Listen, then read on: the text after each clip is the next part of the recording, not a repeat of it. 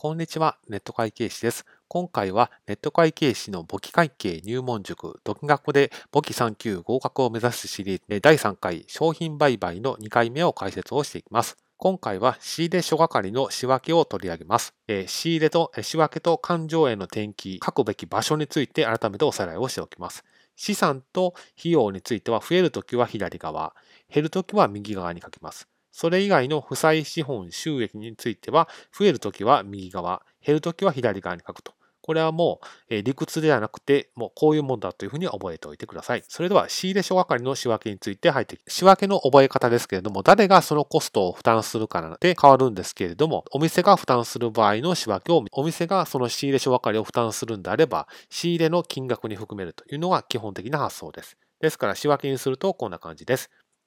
これまでは仕入れ買掛金と、こういう仕分けだったんですけども、その横に、この右側貸方に現金が2500円と出てきます。これが仕入れ書係です。なぜ右側に現金なのかというと、えー、お店が仕入れにあたって自分が負担しますので、自分が払わないといけないからです。現金という資産が減少するので、右側に2500円と書きます。ですから、仕入れの金額は、これまでは買掛金の5万円だけだったものが、今後はこの仕入れ書係を負担するんであれば、2500円部分も含めた5万2500円が仕入れの金額になってくるということです。